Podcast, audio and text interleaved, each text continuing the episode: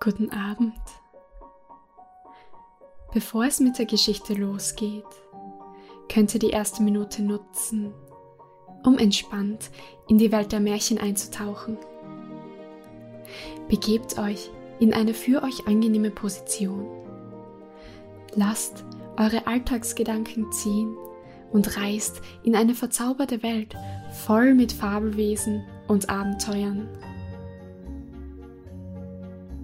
Diesmal geht es um ein winzig kleines Mädchen, das so schön und lieb ist wie kein anderes. Trotz ihrer Größe zeigt es Stärke und Mut. Lasst uns reinhören, was ihre Geschichte ist.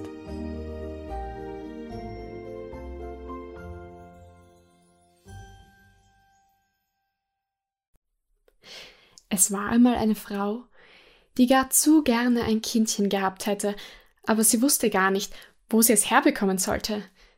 Da ging sie zu einer alten Hexe und sagte zu ihr Ich möchte gar zu gerne ein Kindchen haben. Kannst du mir nicht sagen, wie ich mir eins verschaffen kann? Oh ja, da können wir schon helfen, erwiderte die Hexe. Hier hast du ein Gerstenkorn. Es ist aber durchaus keins von der Art, wie es auf dem Felle des Bauern wächst, oder womit man die Hühner füttert. Lege es nur in einen Blumentopf, dann wirst du bald etwas zu sehen bekommen. Vielen Dank, sagte die Frau und gab der Hexe acht Silbergroschen dafür. Dann ging sie nach Hause, pflanzte das Gerstenkorn und sogleich wuchs eine große, herrliche Blume hervor, die vollkommen einer Tulpe glich. Aber die Blätter waren so fest geschlossen, als ob sie noch in der Knospe wären. Das ist eine schöne Blume, sagte die Frau und küsste sie auf die prächtigen rot und gelb gefärbten Blätter, aber während sie diese küsste, ertönte plötzlich ein starker Knall und die Blume öffnete sich. Es war, wie man nun sehen konnte, eine wirkliche Blume, allein mitten in der Blüte. Auf dem grünen Griffel saß ein winziges, kleines, gar feines und liebliches Mädchen wie auf einem Stuhle. Es war nicht größer als ein Daumen und wurde daher Däumelinchen genannt. Eine prächtige lackierte Walnussschale erhielt Däumelinchen als Wiege, blaue Veilchenblätter waren ihre Matratze und ein Rosenblatt ihr Deckbett. Darin schlief sie des Nachts, aber am Tage spielte sie auf dem Tisch, auf den die Frau einen mit Wasser gefüllten und mit Blumen bekränzten Teller gestellt hatte. Die Blumenstiele standen im Wasser, und darin schwamm ein großes Tulpenblatt, auf dieses durfte Däumelinchen sitzen, und von der einen Seite des Tellers nach der anderen fahren. Zum Rudern hatte es zwei Rosshaare. Das sah wirklich allerliebst aus. Sie konnte auch singen. Oh, so zart und fein, wie es noch nie jemand gehört hatte. Eines Nachts, als Däumelinchen in ihrem hübschen Bettchen lag, hüpfte eine hässliche Kröte durchs Fenster, an dem eine Scheibe zerbrochen war, herein. Die Kröte war schrecklich garstig, groß und nass. Sie hüpfte gerade auf den Tisch hernieder, wo Däumelinchen lag und unter dem roten Rosenblatte schlief. Das wäre eine reizende Frau für meinen Sohn, sagte die Kröte. Darauf ergriff sie die Walnussschale, worin Däumelinchen schlief, und hüpfte mit ihr durch die zerbrochene Scheibe in den Garten hinunter. Da floss ein großer breiter Bach, aber neben dem Ufer war es sumpfig und morastig. Hier wohnte die Kröte mit ihrem Sohne. Huh, der war ebenso garstig und hässlich wie seine Mutter und ihr zum Verwechseln ähnlich. Krax, Krax, Brecke, Keks war alles, was er sagen konnte, als er das niedliche kleine Mädchen in der Nussschale erblickte. Rede nicht so laut, sonst erwacht sie, sagte die alte Kröte. Sie könnte uns am Ende noch entfliehen, denn sie ist so leicht wie Schwanenflaum. Wir wollen sie in den Bach hinaus, auf eins der breiten Wasserlilien setzen. Das ist für sie, die so klein und leicht ist, wie eine Insel. Da kann sie nicht davonlaufen, während wir drunten im Sumpfe die Stadtstube, wo wir wohnen und leben sollen, instand setzen. Nach der Mitte des Baches hin wuchsen viele Wasserlilien mit ihren breiten grünen Blättern, es sah so aus, als ob diese auf dem Wasser schwämmen und das Blatt, das am weitesten vom Ufer entfernt stand, war zugleich auch das allergrößte. Dorthin schwamm die alte Kröte und setzte die Nussschale mit Däumelinchen darauf. Das arme kleine Mädchen erwachte früh am nächsten Morgen und als es wahrnahm, wo es war, begann es bitterlich zu weinen, denn auf allen Seiten war das große grüne Blatt von Wasser umgeben, und es war Däumelinchen unmöglich, ans Land zu kommen. Die alte Kröte saß indessen unten im Sumpf und schmückte ihr Zimmer mit Schilf und gelben Wasserrosen, denn für die neue Schwiegertochter sollte alles aufs hübscheste hergerichtet werden. Darauf schwamm sie mit ihrem hässlichen Sohne zu dem Blatte hinaus, wo Däumelinchen sich befand. Sie wollten deren niedliches Bett holen, das in das Brautgemach gestellt werden sollte, ehe die Braut selbst dessen Schwelle überschritt. Die alte Kröte verneigte sich tief im Wasser vor ihr und sagte Hier stelle ich dir meinen Sohn vor, der dein Ehegemahl werden soll, ihr werdet drunten im Sumpfe ganz herrlich wohnen. Krax, Krax, Brecke, Keks war alles, was der Sohn hervorbrachte. Nun nahmen sie das prächtige kleine Bett und schwammen damit fort. Däumelinchen aber saß einsam auf dem grünen Blatt und vergoss heiße Tränen. Sie wollte ja weder bei der hässlichen Kröte wohnen, noch ihren hässlichen Sohn zum Manne haben, aber die kleinen Fische, die unten im Wasser schwammen, hatten die Kröte wohl gesehen und auch gehört, was sie zu Däumelinchen gesagt hatte. Sie streckten deshalb alle die Köpfe in die Höhe, denn sie wollten doch nur das kleine Mädchen sehen. Kaum hatten sie es erblickt, da fanden sie es wunderhübsch und es war ihnen von Herzen leid, dass es zu so einer hässlichen Kröte hinunter sollte. Nein, das durfte nicht geschehen. Sie versammelten sich also unten im Wasser, rings um den grünen Stängel des großen Blattes, worauf Däumelinchen stand, und nagten den Stiel ab. Und nun schwamm das Blatt mit Däumelinchen darauf den Bach hinab. Weit, weit fort, wohin die Kröten nicht gelangen konnten. Däumelinchen fuhr nun an vielen Städten vorüber. Die kleinen Vögel saßen in den Büschen, sahen sie und sangen Welch niedliches, kleines Mädchen. Weiter und immer weiter schwamm das Blatt mit ihr, und so reiste Däumelinchen ins Ausland. Ein hübscher, kleiner weißer Schmetterling umflatterte sie beständig und ließ sich endlich auf dem Blatte nieder, denn Däumelinchen gefiel ihm gar zu gut. Diese war sehr glücklich, dass die Kröte sie nun nicht mehr erreichen konnte, und wo sie vorbeifuhr, war es überall wunderschön.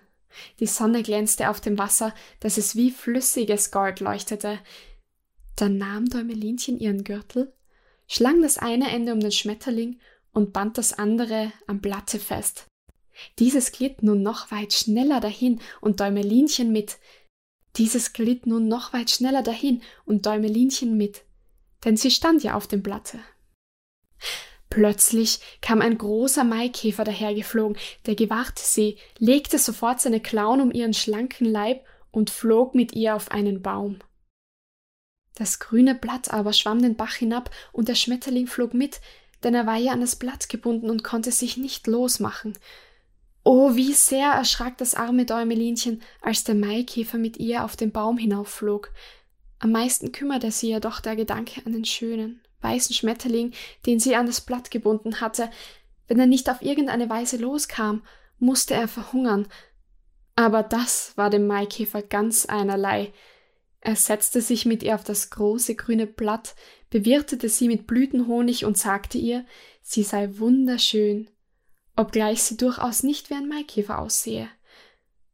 Später kamen all die anderen Maikäfer, die auf dem Baume wohnten, zu Besuch.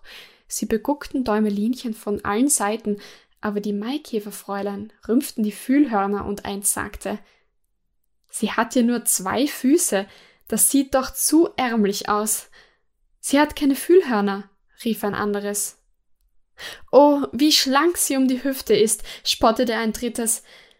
Pfui, sie sieht ja gerade wie ein Mensch aus, riefen alle miteinander, und doch war Däumelinchen allerliebst.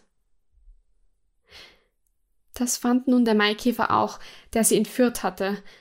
Da aber alle anderen sie einstimmig hässlich fanden, glaubte er es zuletzt selbst und wollte sie nun gar nicht mehr haben, Sie konnte gehen, wohin sie wollte. Darauf flogen die Maikäfer mit ihr vom Baume hinunter und setzten sie auf ein Gänseblümchen. Da vergoss Däumelinchen bittere Tränen darüber, dass sie so hässlich sei, dass nicht einmal die Maikäfer sie unter sich dulden wollten. Und doch war sie über alle Begriffe schön, so fein und zart, wie das herrlichste Rosenblatt. Den ganzen Sommer hindurch lebte das arme Däumelinchen ganz allein in dem großen Walde. Sie flocht sich ein Bett aus Grashalmen und hing es unter einem breiten Kleeblatt auf, so dass sie gegen den Regen geschützt war. Blütenhonig war ihre Speise und Morgentau ihr Trank, so verstrichen Sommer und Herbst. Aber nun kam der Winter, der kalte, lange Winter. Alle die Vöglein, die ihr so schön vorgesungen hatten, flogen davon, die Bäume verloren ihre Blätter, die Blumen verwelkten, das große Kleeblatt, unter dem sie gewohnt hatte, schrumpfte zusammen, und es blieb nur ein gelber, vertrockneter Stängel übrig. Sie fror entsetzlich. Ihre Kleider waren zerrissen, und sie selbst war ja gar so zart und klein. Das arme Däumelinchen musste erfrieren. Es begann zu schneien, und jede Schneeflocke, die auf sie fiel, war für sie eine ebenso große Masse, als wenn man auf uns eine ganze Schaufel voll wirft, denn wir sind groß, sie aber nur so lang wie ein Daumen. Da hüllte sie sich in ein welkes Blatt, aber das erwärmte sich nicht, sie zitterte vor Kälte. Dicht am Waldessaum, den Däumelinchen jetzt erreicht hatte, lag ein großes Kornfeld. Das Korn war längst eingeheimst, nur die nackten, trockenen Stoppeln ragten aus der gefrorenen Erde hervor. Ihr kamen sie wie ein großer Wald vor, den sie durchwandern musste, und sie bebte nur so vor Kälte. Da gelangte sie an die Türe der Feldmaus, deren Wohnung aus einer kleinen Höhle unter den Stoppeln bestand. Hier wohnte die Feldmaus warm und behaglich, hatte die ganze Stube voll Korn und eine prächtige Küche und Speisekammer. Das arme Däumelinchen stellte sich wie ein Bettelmädchen vor die Türe und bat um ein kleines Stück Gerstenkorn, denn sie hatte seit zwei Tagen nicht das geringste gegessen. Du arme Kleine, sagte die Feldmaus, die im Grunde genommen eine gute alte Feldmaus war. Komm herein in meine warme Stube und iss mit mir. Da sie nun Gefallen an Däumelinchen fand, sagte sie Du kannst meinetwegen den Winter über bei mir bleiben, aber du musst die Stube hübsch sauber halten und mir Geschichten erzählen. Das ist meine größte Freude. Däumelinchen tat, was die gute alte Feldmaus verlangte, und so hatte sie es ausgezeichnet bei ihr. Nun bekommen wir wohl bald Besuch, sagte die Feldmaus. Mein Nachbar pflegt mich jede Woche einmal zu besuchen. Der ist noch viel wohlhabender als ich. Er hat große Seele und trägt einen herrlichen schwarzen Samtpelz, wenn du den zum Manne bekommen könntest, dann wärst du gut versorgt. Aber er ist blind und du musst ihm die allerschönsten Geschichten erzählen, die du weißt. Aber daraus machte sich Däumelinchen nichts. Sie wollte den Nachbarn gar nicht haben, denn es war ein Maulwurf. Er kam auch richtig in seinem schwarzen Samtpelz daher, um der Maus einen Besuch abzustatten. Er sei sehr reich und sehr gelehrt, sagte die Feldmaus, auch sei seine Wohnung wohl zwanzigmal größer als die ihrige. Er besaß auch in der Tat eine ganz bedeutende Gelehrsamkeit, aber die Sonne und die schönen Blumen konnte er gar nicht leiden. Er wusste nur Schlimmes über sie zu sagen, weil er sie nie gesehen hatte. Nun sollte Däumelinchen singen und sang sowohl Mai Käfer flieg, als auch Der Mönch geht auf die Wiese. Ihrer schönen Stimme wegen verliebte sich der Maulwurf sofort in Däumelinchen, sagte aber vorerst noch nichts, denn er war ein ganz besonnener Mann. Vor kurzem hatte er von seinem Hause bis zur Wohnung der Feldmaus einen langen Gang gegraben, und nun gab er seiner Freundin und Däumelinchen die Erlaubnis, so oft sie wollten, darin spazieren zu gehen. Er sagte ihnen nur, sie sollten vor dem toten Vogel, der mitten im Gange liegt, ja nicht erschrecken. Es sei nämlich ein ganzer Vogel mit Federn und Schnabel, der erst kürzlich, zu Anfang des Winters gestorben sein könne und nun gerade da, wo er seinen Gang angelegt habe, begraben liege. Der Maulwurf nahm ein Stück faules Holz ins Maul, denn das schimmerte im Dunkeln wie Feuer, ging dann voran und leuchtete den beiden in einem langen, finsteren Gang. Als sie zu der Stelle gelangten, wo der tote Vogel lag, drückte der Maulwurf mit seiner breiten Nase gegen die Decke und stieß die Erde auf, so dass ein großes Loch entstand, wodurch das Licht hereinschimmerte. Mitten auf dem Boden lag eine tote Schwalbe. Ihre schönen Flügel waren fest an die Seite gedrückt, die Beine und der Kopf unter die Federn gezogen. Der arme Vogel war gewiss erfroren. Däumelinchen hatte inniges Mitleid mit ihm. Sie liebte all die kleinen Vögel. Sie hatten ihr ja den ganzen Sommer hindurch so schön vorgesungen und vorgezwitschert. Aber der Maulwurf stieß sie mit seinen kurzen Beinen an und sagte Nun pfeift er nicht mehr. Es muss doch jämmerlich sein, als solch ein kleiner Vogel geboren zu werden. Gott sei Dank, dass keins meiner Kinder je ein Vogel werden kann. Außer seinem Quivit hatte er gar nichts und muss im Winter elendiglich verhungern. Ja, das könnt ihr als vernünftiger Mann wohl sagen, entgegnete die Feldmaus. Was hat nun so ein Vogel für all sein Quivit, wenn der Winter kommt? Er muss hungern und frieren. Doch das soll ja vornehm sein. Däumelinchen sagte nichts, Däumelinchen sagte nichts.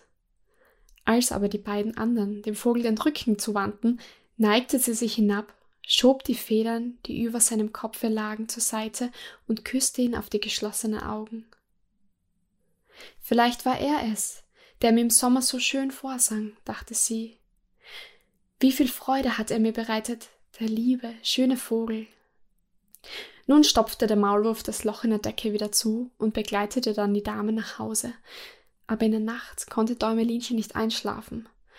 Da erhob sie sich von ihrem Bette und flocht aus Heu einen großen schönen Teppich, den trug sie hinunter, breitete ihn über den toten Vogel und legte noch weiche Baumwolle, die sie im Zimmer der Feldmaus fand, dicht neben den Vogel, damit er in der kalten Erde recht warm liegen möchte. Lebe wohl, du schöner lieber Vogel, sagte sie. Lebe wohl und habe Dank für deinen herrlichen Gesang im Sommer, als die Bäume grün waren und die liebe Sonne so warm auf uns herabschien. Darauf legte sie ihr Köpfchen an des Vogels Brust, fuhr aber zugleich erschrocken zurück, denn es war, als ob etwas darin klopfte. Das war das Herz des Vogels. Der Vogel war nicht tot, er war von der Kälte nur erstarrt, und jetzt, da er erwärmt wurde, kam wieder Leben in ihn. Im Herbste fliegen alle Schwalben nach den warmen Ländern. Wenn sich aber eine verspätet, friert sie so, dass sie wie tot zur Erde fällt und liegen bleibt, wo sie gerade hinfällt, um dann vom kalten Schnee bedeckt zu werden. Däumelinchen bebte am ganzen Körper, so sehr war sie erschrocken, denn der Vogel war ihr gegenüber, die kaum einen Daumen lang war, entsetzlich groß. Aber bald fasste sie wieder Mut, legte die Baumwolle noch dichter um die Schwalbe holte dann ein Krausminzblatt, das ihr selbst als Decke gedient hatte, und legte es über den Kopf der Schwalbe.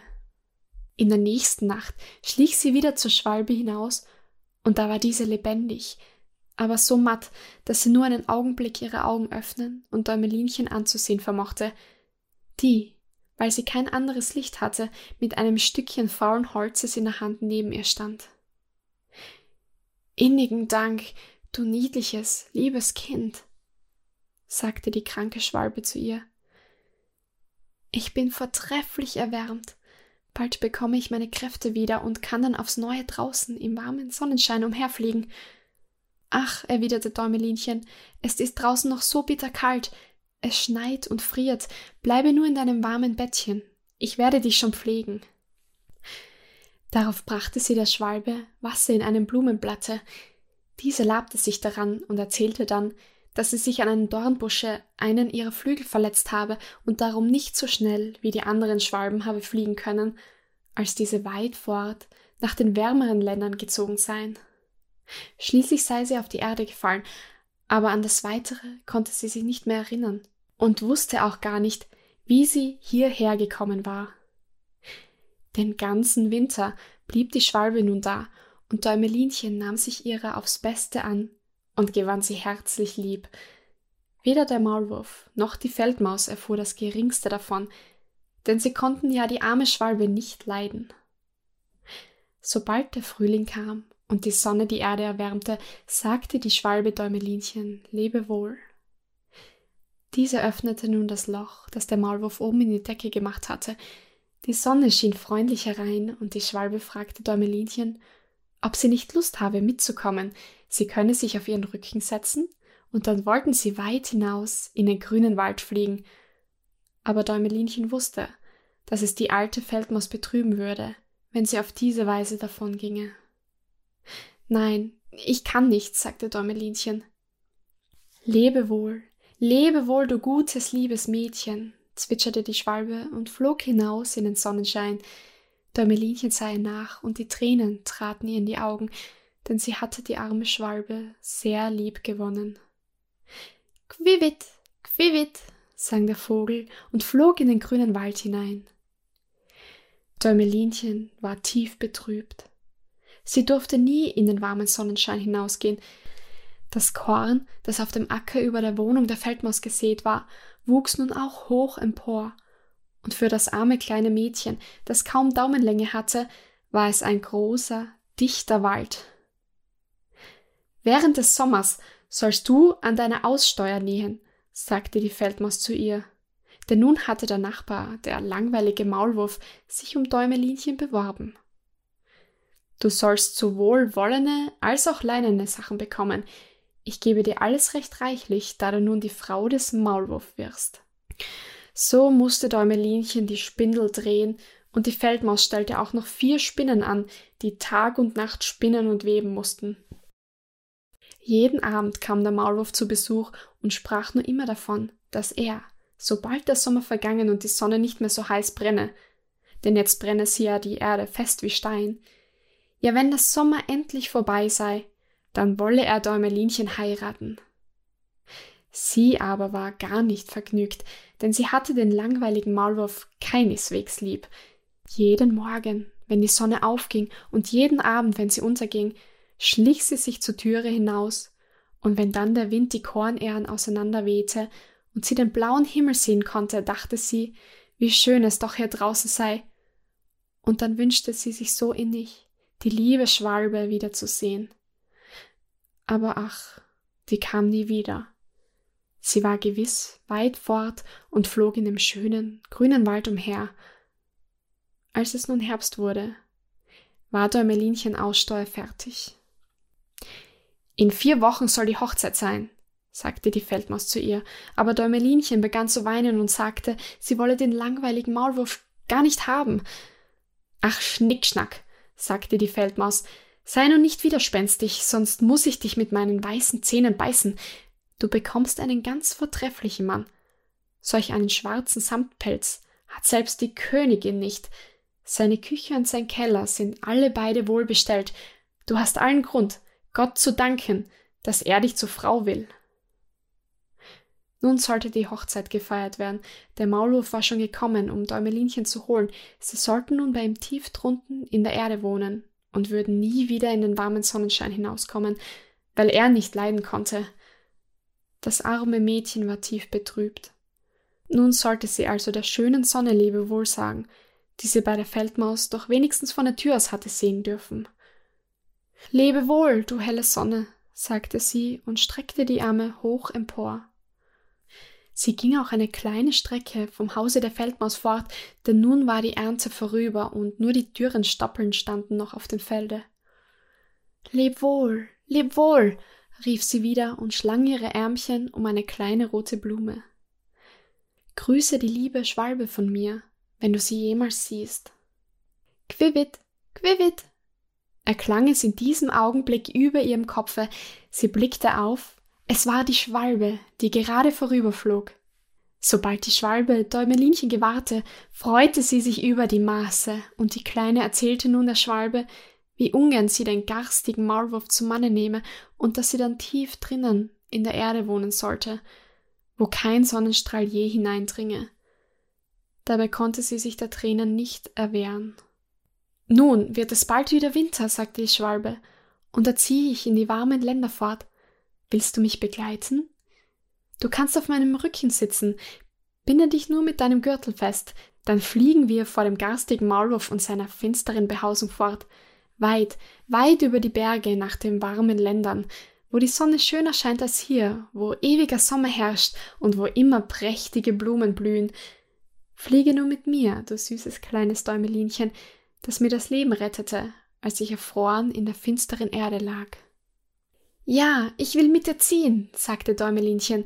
Sogleich setzte sie sich auf den Rücken der Schwalbe, stützte ihre Füßchen auf seine ausgebreiteten Flügel, band ihren Gürtel an einer der stärksten Federn fest, und nun erhob sich die Schwalbe hoch in die Lüfte und flog über Wälder und Seen hoch über die großen Gebirge, wo ewiger Schnee liegt.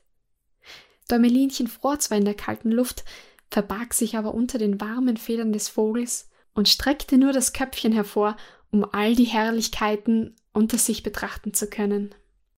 Endlich kamen sie in den warmen Ländern an. Dort leuchtete die Sonne viel heller als hier, der Himmel erschien doppelt so hoch, und an Gräben und Hecken wuchsen die prächtigsten grünen und blauen Weintrauben, in den Wäldern hingegen Zitronen und Apfelsinen, überall duftete es nach Myrte und Krausminze, und auf den Landstraßen sprangen die niedlichsten Kinder und spielten mit großen bunten Schmetterlingen. Aber die Schwalbe flog immer weiter, und es wurde immer schöner, unter prachtvollen grünen Bäumen an einem blauen See stand ein altes Schloss. Aus blendend weißem Marmor, Weinreben rankten sich an den hohen Säulen empor, und oben an diesen hingen unzählige Schwalbennester. In einem davon wohnte die Schwalbe, die Däumelinchen trug. Hier ist mein Haus, sagte die Schwalbe. Wähle aber du dir eine der prächtigen Blumen, die da unten wachsen. Ich werde dich dann hineinsetzen und du wirst es so gut haben, als dass du dir nur wünschen kannst. Oh, wie herrlich! rief sie und klatschte in die Händchen. Da lag eine große weiße Marmorsäule, die umgestürzt und in drei Stücke zerborsten war, und zwischen diesen wuchsen wunderschöne große weiße Blumen. Dorthin flog die Schwalbe mit Däumelinchen und setzte sie auf eins der breiten Blätter. Aber wer beschreibt ihr Erstaunen, Mitten in den Blumen saß ein Männlein. Das war so weiß und durchsichtig, als ob es von Glas wäre. Auf dem Kopfe hatte es eine niedliche goldene Krone und wunderschöne glänzende Flügel an den Schultern. Es war nicht größer als Däumelinchen. In jeder der Blumen wohnte solch ein kleiner Mann oder eine Frau. Das Männlein in der weißen Blume aber war der König über alle. Lieber Gott, wie schön er ist flüsterte Däumelinchen der Schwalbe zu. Der kleine Prinz erschrak gewaltig vor der Schwalbe, denn im Vergleich zu ihm, der so klein und zart war, erschien sie wie ein wahrer Riesenvogel. Als er aber Däumelinchen gewahrte, wurde er gar froh. Sie war ja das allerschönste Mädchen, das er je gesehen hatte. Deshalb nahm er die goldene Krone von seinem Haupte, setzte sie ihr auf und fragte sie, wie sie heiße und ob sie seine Gemahlin werden wolle. Sie werde als dein Königin über alle Blumen sein. Ja, das war für wahr ein anderer Mann als der Sohn der Kröte oder der Maulwurf mit dem schwarzen Samtpelz. Däumelinchen gab deshalb dem schönen Prinzen das Ja-Wort, und darauf kam aus jeder der Blumen eine Dame oder ein Herr hervor. Die waren so niedlich, dass es eine wahre Lust war, sie anzusehen. Jedes brachte Däumelinchen ein Geschenk, aber das Beste von allen war doch das schöne Flügelpaar, einer großen weißen Fliege. Die Flügel wurden Däumelinchen am Rücken befestigt, und nun konnte sie auch von Blume zu Blume fliegen. Nun herrschte überall große Freude, und die Schwalbe saß oben in ihrem Neste und sang ihnen vor, so gut sie es vermochte. Obgleich sie im Inneren recht betrübt war, denn sie hatte Däumelinchen innig lieb und hätte sich am liebsten nie wieder von ihr getrennt. Du sollst fortan nicht mehr Däumelinchen heißen, sagte der Engel der Blumen zu ihr. Das ist ein hässlicher Name, und du bist doch so schön. Wir wollen dich Maya nennen.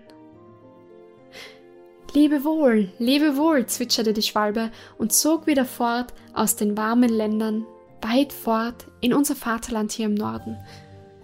Da hatte sie ein kleines Nest oben am Fenster, wo der Mann wohnt, der Märchen erzählen kann diesem sang sie ihr Quivit, Quivit vor und daher wissen wir die ganze Geschichte. Guten Abend und gute Nacht.